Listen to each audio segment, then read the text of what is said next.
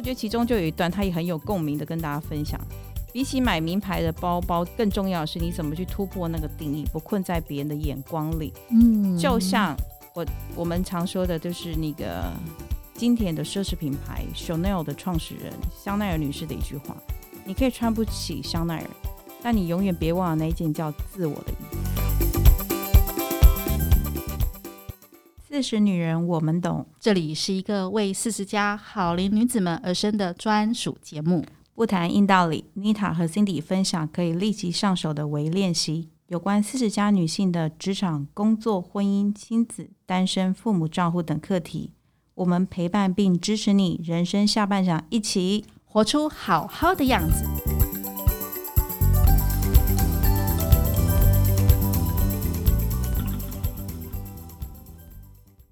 大家好，我们是四十好龄，我是 Cindy，我是妮塔。今天是我们四十好龄的第十七集。节目开始之前，我们先来听听看两，我们先来念两位听众的留言。听众的留言，呃，都给我们莫大的回馈跟改变，不是啦，因为就是很希望跟大家互动啦。我们来听听看，第，我们来念一下第一位四十加女人的心声。主题分享内容，两位主播的声音都让人觉得放松，而且深入内心。夜晚在房间静静听着听着，就像与好朋友在对话，值得推荐。哇，谢谢你，谢谢这位，谢谢这位听众朋友，真的好感动哦。嗯，好，那我们来听听看，我们来念第二位，找到自我，任何年纪都应该要找到自我。更是在二三十岁的时候，生育、努力工作之后，女人通常为家庭付出自己最大的努力，或者将成就感寄托在家庭成员身上。有时候，适时的做自己，渐渐的学习不在乎别人的眼光，找到自己想做的事情，是四十加以上的女生可以学习的。如果你一直都觉得自己有点牺牲的话，有一点牺牲的话，哇，这其实都是我们一直要陪着四十加女生、女人们做自己，或者是这个听众朋友应该是他在听了四十好林的节目之后，嗯、他自己有感而发留下的这一段找到自我的留言，非常谢谢你，嗯、谢谢，也很也很高兴跟以及呃，你有感觉已经要。跟我们一起在找自己，然后活出更好的样子的路上，真的好棒棒哦！嗯，好，谢谢你们。那在第十集，其实我们的书呃私房书单的这个主题单元也受到很多听众朋友的喜欢，因此我跟 Cindy 我们想要把私房书单就变成开始会变成每月一集的固定单元。会有我跟 Cindy，我们各推荐一本好书，分享书里面的精华、感动我们的部分，以及聊聊对我们启发的影响。那刚刚我们在刚开始的刚前面，我们两个有我们两个其实会先先聊天嘛，先闲聊一下。对，闲聊一下。刚刚 Cindy 跟我分享，我都哦迫不及待了，因为我觉得这本书实在是太打也太打动我了吧，随便随便里面的翻翻都是金句名言啊，打动我心。好，那呃 Cindy。今天呢，你从大书柜里面推出的这本好书是哪一本书？然后跟大家来分享为什么选这本书，以及它对你的影响跟启发。好的，今天我呃，就是我们有知道要这样的单元的时候，我的确从书柜里面，我其实就第一个就先翻到了这一本，就是超越自己就美，管他什么完美。哇，好帅的态度啊，非常帅气的态度。他其实作者他叫做林婉央，其实他写的书我都一直都还蛮喜欢的。他其实一直以来这本书，他就是以一双就是透彻的双眼。淬炼下笔，然后书写女人的成长、温柔跟倔强，句句戳心。我很喜欢。大家，成长还有什么？温柔，温柔跟倔强。哇塞，温柔跟倔强完全两个对比，但是又非常形容到露骨的。对，所以他 这本书里面真的是句句戳心，然后这些都能够让人会心一笑的句子，都会成为你蜕变的痕迹。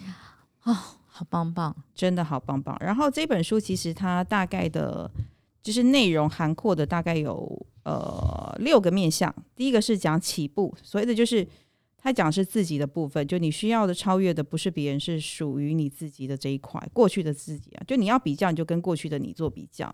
然后第二个是讲界限，然后再讲是自律，然后第四个是讲勇气，第五个讲感情，第六个再讲婚姻。所以你可以简单的去想，是他从自己再谈到他对于很多。自己的一些生命的历程，然后再到他步入婚姻的一些点点滴滴的真实的历程。哦，其实她也是一个女孩子成长的历程呢。然后刚刚说从小比较年轻的时候的自己。呃，不太可能，也许在找自己，然后到了后面哦，开始觉得应该要保持一些距离或界限，然后开始进到了职场上面，然后直到进入婚姻，没错，方方面面的一些人际关系。嗯，但是 Cindy，你刚刚念了超多金句，我觉得超打动，一直敲，一直敲动我的心。而且这本书很有趣了，嗯、就是我刚刚有翻给妮塔看，就是他其实已经帮我们画好重点了。哦，对，很有趣，对，非常非常可爱。但是这本书其实我们刚刚在谈，他他前一本那个畅销也是非常非常畅销，我觉得很多听众朋友手上应该都有一本。有，就是他之前就是我是从这世界很烦，但你可以很可爱的这本书认识了这一位作家，哦、所以之后他的。他出的书基本上我都会买来看了。哦，对，哎、欸，我觉得这本书，你知道，我已经我所有的身边朋友大概都有一本的吧？他已经是，对，大家大家是觉得世界有多是真的很烦呐、啊，多烦呐、啊。没有，其实我觉得就是一样的道理。他觉得你在于呃人生要过好，没有偏方，你只能靠自己的能力。累的时候就往前多走几步，让世界看看不服输的你有多美。哦，哇，对，那哎，Cindy，Cindy，我问一下哦，我我们有需要这么不服输，或者我们有需要这么的那个女王吗？其实不是这个，我，我觉得不是意思。我常觉得就是那个态度哦，那个态度就是要让人家觉得你就是你，嗯，而不会就是他像说的标签这件事情，大家都知道吗？Hashtag 这件事情不是人家帮你贴标签。是我自己帮我自己贴上标签，我是谁？嗯，对，我叫徐心怡，嗯、啊，我怎么讲出我的名字？对啊，你每次你你很开心，你就讲自己年纪啊，然后然后然后讲自己的名字。你下次我的意思说，嗯、我自己是谁，然后我是一个什么样子的人，嗯、应该是我为我自己下定义，嗯、而不是让别人帮我下这个定义。我觉得他想要倡导的这种人生态度跟人生观，应该是这样子的概念，不是说我们要把自己打造跟女王，只是说。她在这样的过程当中，其实你就会发现，她就是一个非常有自信的女生。但她这一路也跌跌撞撞，她从跌跌撞撞之后之间，一路一路的，她慢慢去领悟出她这样的自己可以怎么样的去表现。嗯，她抓到那个方法了。好啊，跟我们分享一下吧。她书中呢有提到了哪些方法跟哪些心法呢？我觉得应该说，她除了自己很可爱，会画重点之外，但我还有我自己觉得，呃。很棒的一一些话，然后刚好可以跟大家分享。嗯、就是我觉得，呃，如果你不控制你自己的人生，那么谁来控制你的人生呢？哦，棒！等下，Cindy 先停在这边。如果你不控制自己的人生，谁来控制你的人生？我问你哦，我们其实，在。台湾的社会或者是亚洲的社会里面，女女生之当然现在好很多了，就是我们常常会有一种呃身不由己。比如说，我举个例子，当你 Cindy 你是个女儿，对，那你身为女儿，因为你有父母亲的照照，呃，没父母亲，那你也还有兄弟姐妹，嗯，那你现在也已经呃 长大到四十几岁哦，好，就是这么大大人了，你你会有嗯办法完全控制吗？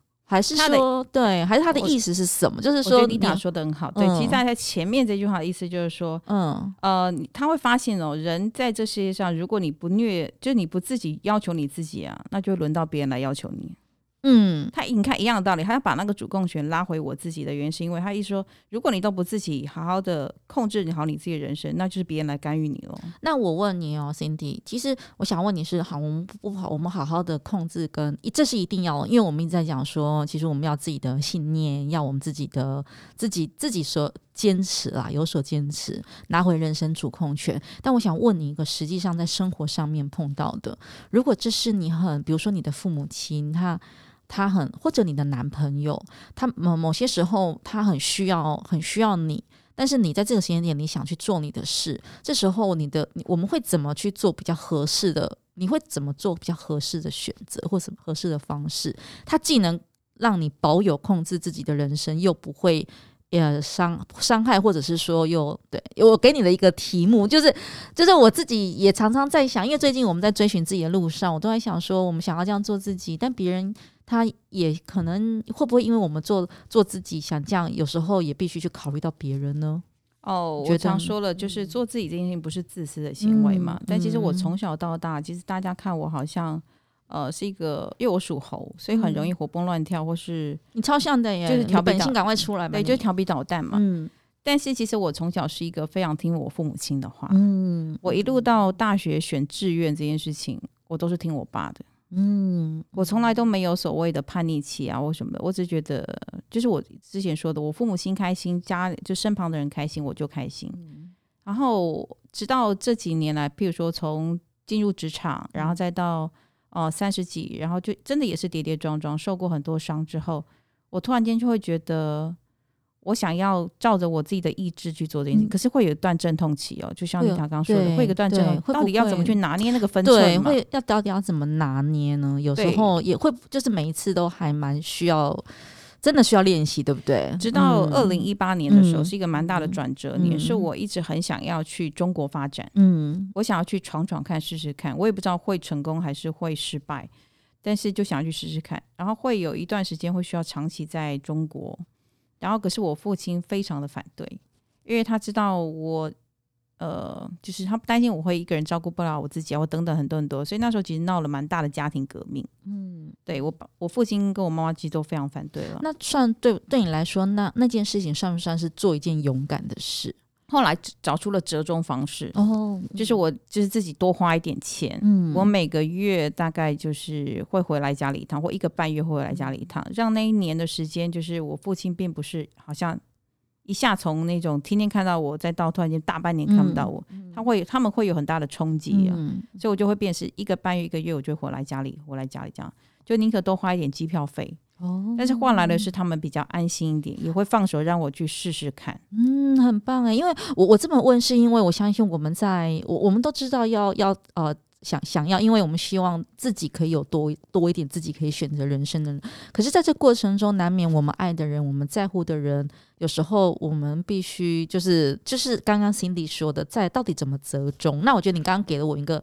给了我们一个其实蛮好的一个方向，就是你想要去试，但是你还是可以坚持走这件事情。嗯、可是我觉得路就是方法上也可以不用那么的激烈，嗯、就他已经知道家人不能接受你突然间就不见的感觉，那你就慢慢的、慢慢的咯。所以其实让这样的冲突变小哦。所以其实刚刚讲到了做自己或拿或拿回自己人生的控制权，有一部分也还是会关，还是会关关心呃关心或者在乎自己最爱的人的感受，对吗？我觉得要找到平衡值，嗯、就是你不能只是都做你自己开心。嗯、我常说那就真的很自私了，嗯、你只顾你自己嘛，嗯、然后你不顾你身边爱你或在乎你的人。只是你知道他们的心意的时候。那你怎么样去找到那个比较双方都可以接受的方式？你又可以去慢慢的完成你想要去做的事情。然后他们也可以比较的放手，嗯，我觉得这是双方都要学习的课题了，嗯，很棒，好，谢谢 Cindy 的分享，呃，我等我就像个小读者，呃，小好可爱啊，但我觉得这本书其实会，呃，就是想要跟大家分享，原因是因为他其实都用很浅显易懂的真实的故事去写出来，他为什么从这样的过程再到那样的过程，然后写下他的一些结语。我觉得还挺不错的，而且他的结局就是我刚刚说，真的每一句都还蛮戳心的。嗯、来吧，念几句来听听。我想要被我想要被多戳戳心，多戳戳心。像我刚刚有跟那个妮塔有分享的一句，嗯。嗯稍等我一下下，没有问题。我知道，我看到 Cindy 在翻上面满满的那个好几段都画了精华的黄的的那个荧光笔。我觉得鼓励大家，其实呃不是鼓励啊，我觉得大家一定都有，应该是说鼓励你们跟我们分享书籍啦。真的，对，你们有念呃，其实大家有念过的互互相，因为我们也可以在节目上节目上就是呃把它分享出来，让更多的事实好邻们，其实或者更多的听众朋友，我们一起其实一起学习阅读。成为其实更好的自己。那呃，更好的自己，他不是不是就是我刚刚一直提到一个观念，他不是就只是自私的。心里也在讲这个部分，对他，而是说从当中取得了平衡。最好的是，其实自己能够呃，自己可以选择，但是也可以被世界温柔以待。嗯，就像其中有一段我去分享，是因为我刚不好意思，我刚刚在翻书，有一段是。呃，就像我不晓得大家会不会，因为其实听我们的节目，除了四十好龄的朋友们之外，其实很多都是二十几岁的朋友，甚至三十几岁的朋友。所以其实大家在刚刚在呃职场上面拼搏的时候，其实会因为他人的眼光或什么，你会开始去买奢侈品这件事情。你不，你可能花尽你一个月所有的薪水，你就去买了一个很好的包包、很好的衣服，可是就是因为不想要让别人觉得你好像买不起或什么的。可是我觉得其中就有一段，他也很有共鸣的跟大家分享。比起买名牌的包包，更重要的是你怎么去突破那个定义，不困在别人的眼光里。嗯，就像我我们常说的，就是那个经典的奢侈品牌 Chanel 的创始人香奈儿女士的一句话：你可以穿不起香奈儿，但你永远别忘了那一件叫自我的衣服。哇，快快熊那也是太多人的偶像了吧？他真他真的很有态度、个性，活出自己。所以我觉得，就是这一段文章的一个简单说，就是比买名牌更重要的是你突破那个定义，不要困在别人的眼光里。比奢侈品更重要的是你自己内在的价值。很棒，真的。其实我们每一集大概都有呼应到类似的。我记得上一集啊，我们谈到我依然那句话对我依然也深刻，就是梅丽史翠普。你要听你内心微小而坚定的声音，这个是上个礼拜其实呃上上集 Cindy 其实在分享的时候我很有感觉的，所以其实后面两个礼拜我开始实践，一直努力在呃认真的听我心里那个微小的声音，但是坚定。嗯，好，Cindy 还有吗？好想要再再来分享一段，他其实很多金句啦，你刚刚念的非常多金句，我觉得大家可以先去书店翻翻看这一本书，嗯、然后再看要不要把它买回家。或者听 Cindy 的分享啊，啊，可以，也可以的。就是他像他里面也会提到，比如说对一个女人来说，最重要的不是男人，不是家庭，而是你自己的自我提升。他的意思是说，就是很多的东西你不要交付给别人，而是你要自己能够有能力去把自己照顾好。哎，我觉得这点也很重要。其实这也是我们一直在说的。但当然，他有很多每个人有很多实践的方法，个性也不一样。但是我我我很喜欢他。其实我我觉得整一整本啊，我刚刚有跟 Cindy 其实拿来我翻阅，我觉得他在他展现的是一个呃一个比较自信的态态势，而且用很浅白，甚至我还觉得说他说的有点犀利呢，嘛，就是直接犀利的戳中你心。我觉得今天这本书，我觉得待会到最后会有一些微练习可以分享给大家。但是我觉得这本书一个总结，我觉得它有一个标题蛮好，就是你不一定要打造所谓的女王之路，但你要活出最好的自己。哇，活出最好的自己，是我们在讲的，不一定要做打造，呃，不一定要什么打造女王之路，但是你要活出最好的自己。真的，就是在这些的人生的路上，我觉得大家都要，呃。一路一路的，其实要认识自己，就是我刚刚说，标签不是别人给你的，是你要自己为你自己定义。嗯，对，我觉得这件事情跟大家分享一下。好，谢谢。最后还是要再说一下，这本书叫做《超越自己就美》，管它什么完美。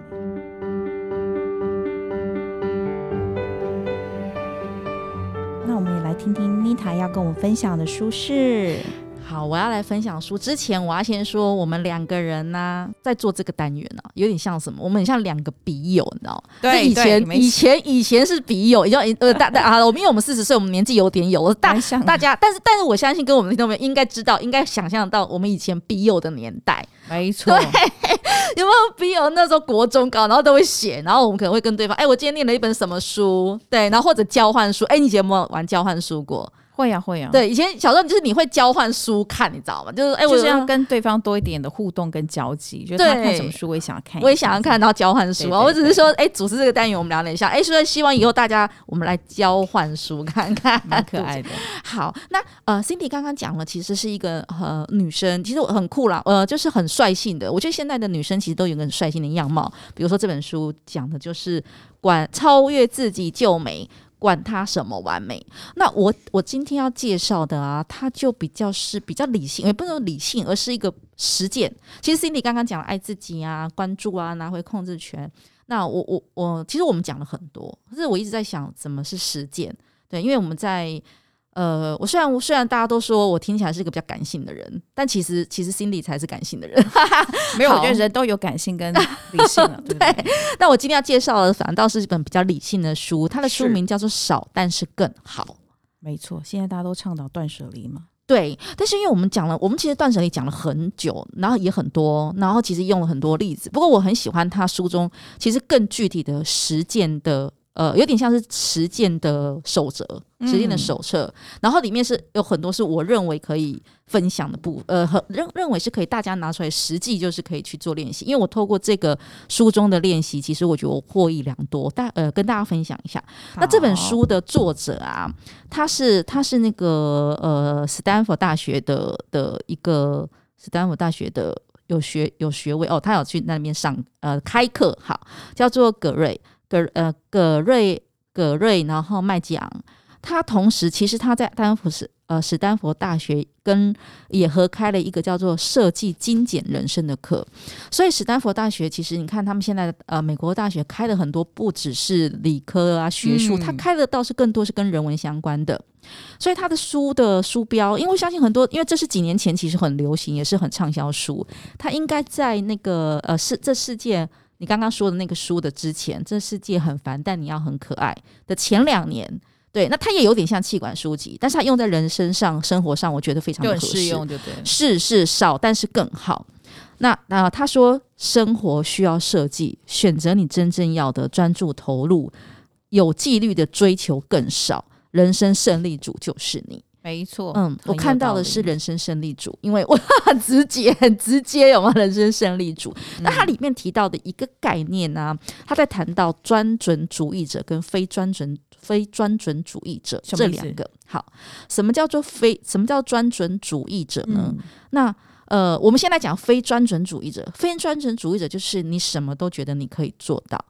就是你觉得你什么都会想要，比如说你想要做好各种角色，嗯，那还有其实回应到为什么会出这本书，因为现在的资讯太多，你呃，我前两天看了一个讯息，呃，看了一个报，呃，一则报道吧，另外一本书的，他说人呢现在一天会接受的讯息量大概可能会到一百万。这讯息量，呃，因为就是你走在路上，随时都是讯息量，没错。你手机也是，你手眼睛所看到，耳朵听到的，已经是几五千年前的，大概已经是几万倍。好，那我们每天就是接受这样大量的讯息，所以我们其实会缺缺少的一个是什么？就是说它太多干扰，而你不知道怎么选择。嗯、非专准主义就是你照单全收，所有的讯息来你就会收收收。你你就比如说你会一直划手机嘛，对不对？那比如说你也你在划手机，你眼睛就会看电视，呃，或者也耳朵听电视。现在电视都说拿来拿来做听的哦，听电视，眼睛看手机，对。但是你同时家里面还有走动的声音哦，所以我们其实每天是处在这么多讯。可是你你怎么去判断？那他说非专准主义者比较不会去判断，呃，他的他的。照单全收哦，他觉得他可以做。嗯、那专准主义者是什么意思呢？专准主义者是有意识跟无意识自由意志的选择。其实他有点像刚刚 Cindy 讲的，只是我觉得他可能比较理论，比较讲的文字可能是比较是商业或气管用语之类的啦。嗯、对，但是他我觉得他讲的是很好，他是说所谓的专准主义者只是有意识，他是有意识或者是无意识的用自由意志去选择，然后以及他会优雅练，他会有优雅说不的能力与技巧，嗯，好，那这本书啊，它分为了呃，我们来我来先讲一下章节，它分为了其实有四有四大章节，第一个章节叫追求本质，嗯，哦，追求本质就是说，那呃，专准主义者他其实就是专注在本质，当讯号一堆来的时候，他知道会先停下来，先判断哪些讯息是对他来说有用的，嗯，又或者这些讯息他也不知道有没有用，那他就不管它了。免得让他进到我的，而、哦、我们讲心流呢，让免得让他进来的，我觉得更乱啊、哦。好，这是一个。嗯、那第二个呢，是在讲精挑严选。你像现在哦，嗯、现在大家很喜欢做严选，严选商品，严选什么？有没有？没错，没错。精挑，其实这也是 Cindy 我们这本书里面也有谈到的。精挑就是挑选，你你知道你知道如何去挑选你你要的，然后找回你选择的力量。嗯那第三个叫简化啊，你精挑完了嘛，你就简化它嘛。嗯，对。那所以是说，你如何排除掉琐碎的多多多数？第一个就是你要先厘清，因为你已经精挑完，已经被你筛精挑过一轮，接下来就是哦，那我还要再更简化。嗯，哦，好。最后一个，其实我要谈的是在今天我比较多的分享会在第四个叫做准确执行。嗯，因为我们大部分可能我停留在断舍离，我们讲完了大的概念，讲大可能性，然后或者我们讲完了怎么呃，你心法你要怎么精挑，你要怎么简化，但是准确执行其实才是最难的，你知道吗？我觉得动作这件事情才是最难的。对，动作，我们要如何轻松自如的进行少数的要事？好，所以我今天会比较是落在准确执行的这边。嗯、那有一块呀、啊，我好，我特别把它 highlight 起来是。关于我刚刚有问到 Cindy，就是诶，我们想要控制自己的，呃，想要控制自己的人生，或者是比较依照自己的心意而活。很多时候我们必须要怎么样说不？我们常常在讲嘛，但是说不其实很很难呢。说不的很难的有原因，是因为比如说工作上面，老板交办工作给你，对老板来说是重要的事，对你来说这不是你现在重要的事，你要怎么样有技巧跟优雅的说不？诶，这个他可能就待待会它里面有讲到八大方式，诶，我觉得很实用，大家可以，我觉得还不错啦，大家可以试试看。对，非常期待，因为很多人应该都会遇到这样的困扰。对，我我知道我要说不啊，但是我要粗暴的就说不要吗？那老板可能会想说你找死哦，那你不要增签了。但家里面也是啊，你妈跟你说，诶，他明天不舒服，他呃，或者说他你妈跟你说，诶，你今天晚上可以帮我买个什么回来？但你晚上明明有个东西要赶。压缩你的时间，你要跟你妈说不吗？这不孝子，对不对？就很多嘛，对。所以它里面其实，我帮个客户，客户的临时的剧，临时，因为他是你一个大客户，怎么办？你要跟他，就他跟你说明天他急着要什么东西，你要跟他说不吗？你总得给他一套什么吧？对。所以我我觉得想要跟大家分享，我觉得这对我来说蛮人生蛮实用的啦。对。那他提到就是，呃，他说啊，他说。怎么说不？就是明确的说不会比含糊或不可置否的说是更优雅。出，嗯、呃，后面怎么？他说不的百宝百宝箱，你可以摆脱说不百宝箱的八种回复。嗯，哦，嗯，你怎么说不的八种？我们来学一下，我们来学一下。第一个，尴尬的暂停，因为你每次说不，人家会很尴尬。如果你有时候说不、啊、对，所以他的意思是说，你不要被冷场的威胁控制。就是呢，你要你你要把它工当成工具，就是因为我们说很多时候我们台湾人就这样，你说不，你就很怕那个冷场，因为对方可能也很尴尬，你也很尴尬。对，那他这边跟你说，你不要怕尴尬，就是你说不的时候不要怕尴尬。如果你有有些在宣布你的正式决定前，先数到三，然后一二三，哦，不要，淡淡的、优雅的说出来。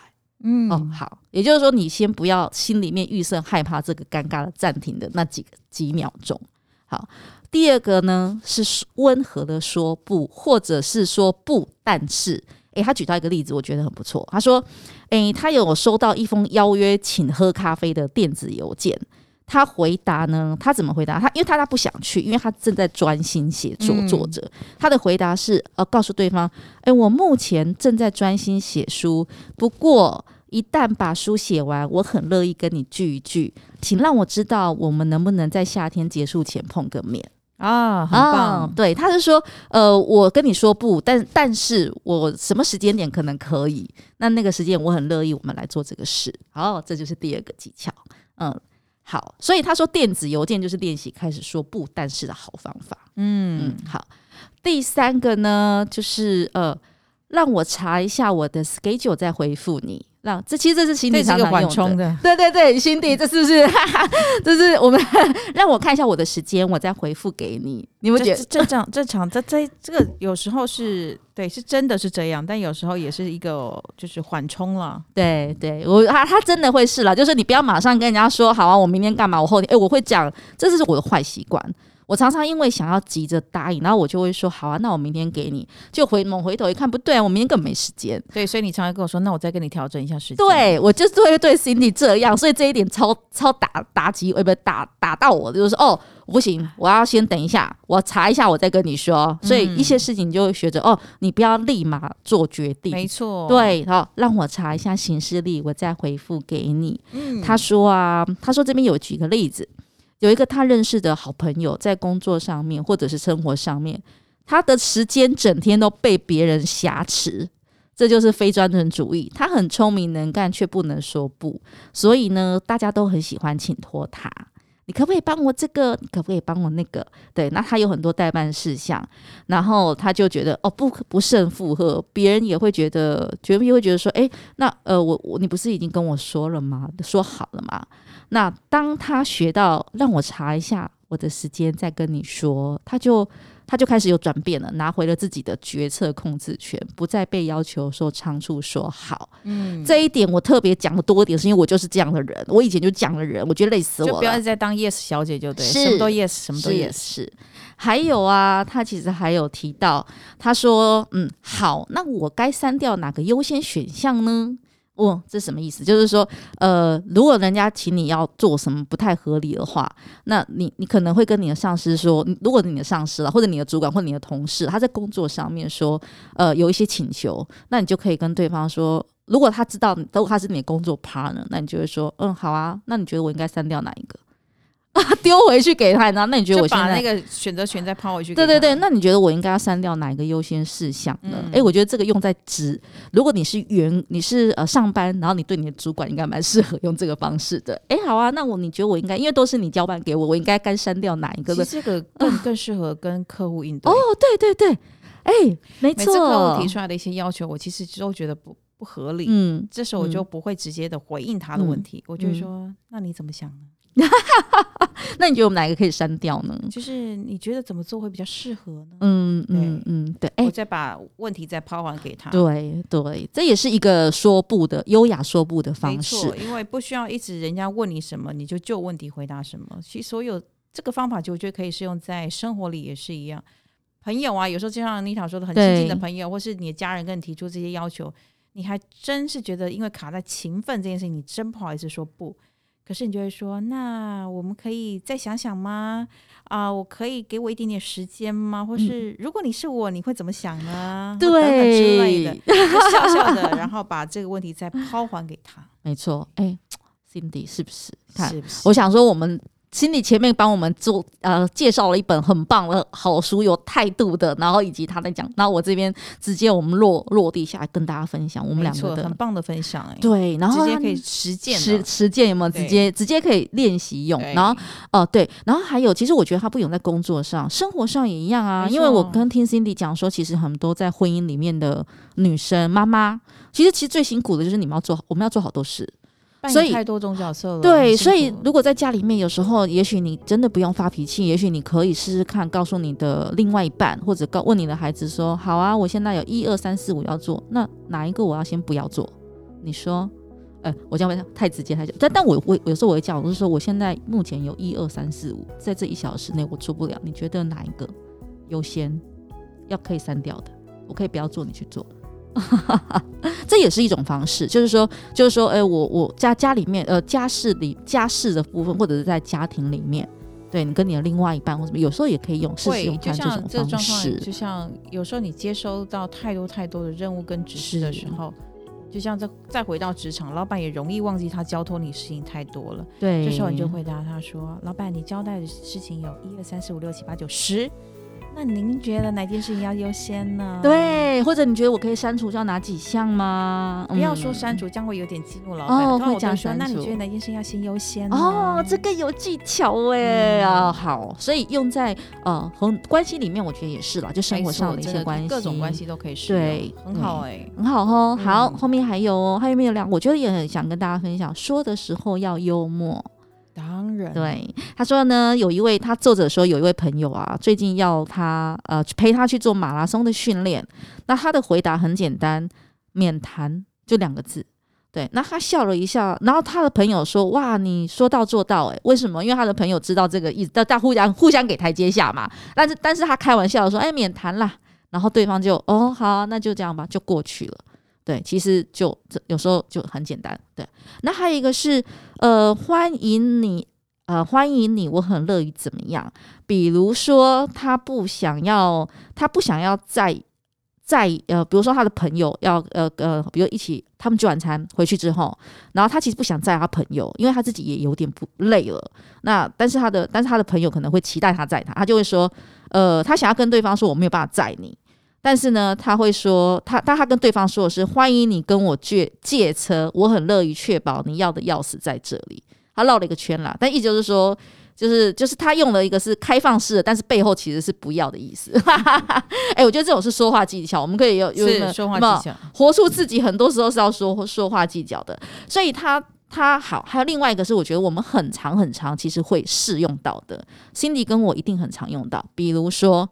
我没办法，但某某某可能会有兴趣啊。那推荐嘛，我是我没有不解决这件事情嘛，但我可以推荐比我可能更适合的人来扮演这样的角色，是是不是？这也是一种说不的方式哦。那就是呃，我跟你说我没有办法，但是我觉得谁可能可以哦。对，你可以去找他哦。对，好，这也是一个很好的使用的方法。有刚才讲，不止在工作上了，就是在生活上也是一样。比如说朋友之间，或者是说，其实家人一样。因为像我最近，我我我我们家里面，比如妈妈的眼睛比较不舒服，那因为我真的没办法回去。那以前我以前的我会觉得那是我的责任，那现在我我会跟我弟弟，就是跟我我弟弟，就是会会比较说，哦，那呃，我真的这个时间我就是没办法，是不是弟弟可以帮忙就去？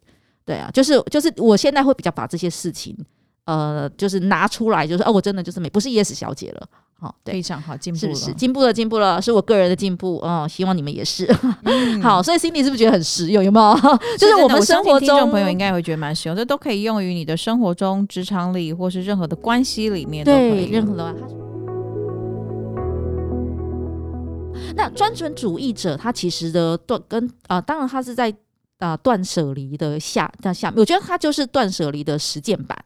所以他在讲叫做断，如果是我们前面讲断舍离，他在讲是精简准，嗯，精精挑简化准确执行，嗯，他其实在讲的就是这几个方式。那他在讲专政主义者的人生是比较毫无遗憾的人生，因为你已经开始正确的可以辨识什么是真正要紧的事情。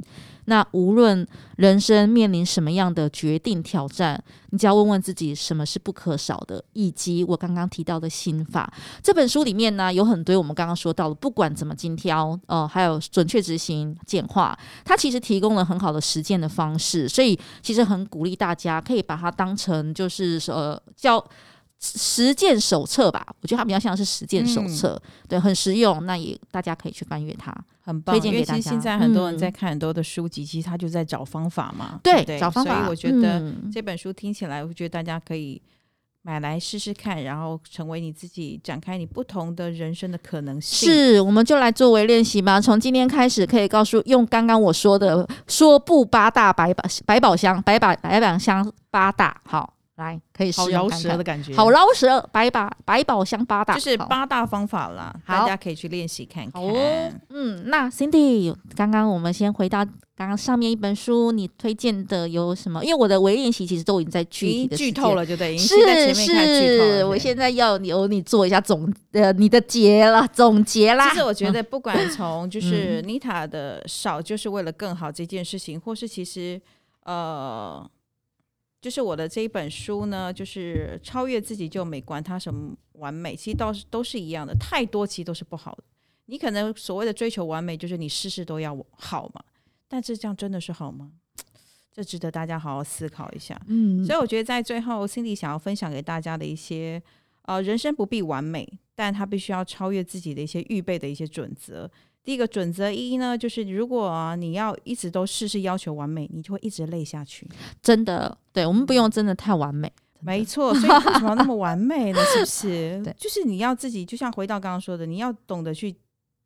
精挑细选，对这件事情非常重要。哎、欸，其实我们今天的书还是有一点呼应的、哦，还是有，哦，因为我们两个现在都朝向同一个那个 同同一个方向哦。嗯，对，所以就是还有一个就是自律加自虐。哎、欸，我觉得这真的很难呢。我我很喜欢漂亮人生，但自律跟自虐，我真的是觉得太。听众朋友是不是跟我一样感觉？觉得自虐哇？对啊，其实因为他其实说，就是女人学会了自律啊，嗯、你才可以有资格得到属于你自己的一切了，嗯、就是。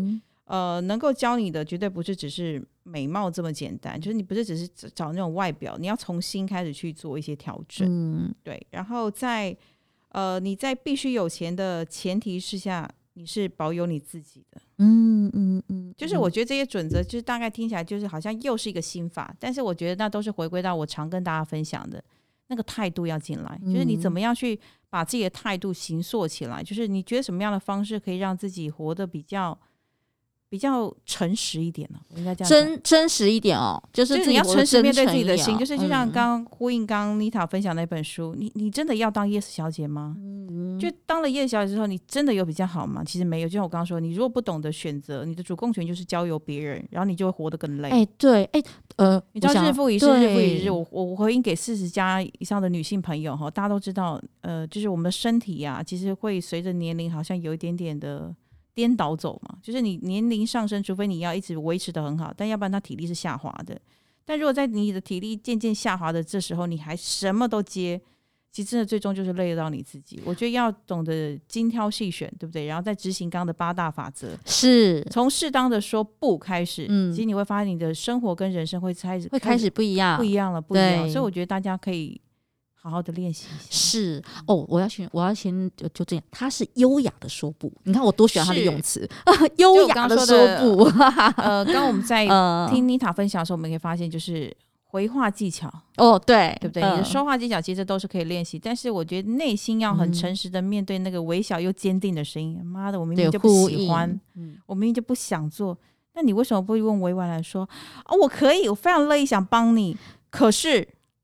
我最近真的有点忙，对，我最近我们什么时候？我们十二月对，Cindy，你最会这样用了。哎、欸，我最近真有点忙，然后我两个礼拜，我们可以约十二月中的之后的什么时候？你最你你。哦，对了，好了，我忍不住说，因为 Cindy 这一点真的做的比我好。没有，就委婉的让别人知道说这件事情我没有不做，嗯、但是我可能时间会往后延。嗯嗯、对，我觉得这个也是一个方法，争取一些缓冲的时间，也不伤及彼此的感情。嗯、然后你也不用觉得一定要很直接说哦，不行哦，对，不需要，那就跟他说你这个想法真的很好呢，这里是，嗯，我现在真的没办法配合，或者说，但是我觉得有一个人比我更适合哦，对，或者你用推荐，因为他他的确很急，然后你也想帮他解决。事情就是我常常也说嘛，世界上没有谁没谁不行嘛。那你就说，那除了我之外，其实我想到几个方法，嗯，可以分享给你，或许也可以解决掉你的问题。嗯，我觉得这也挺好的。好，我觉得听众朋友一定也跟我们一样，我相信很多的四十好龄，我们都很，其实你们都很成熟，我们都很聪明。那一定一定这些呃，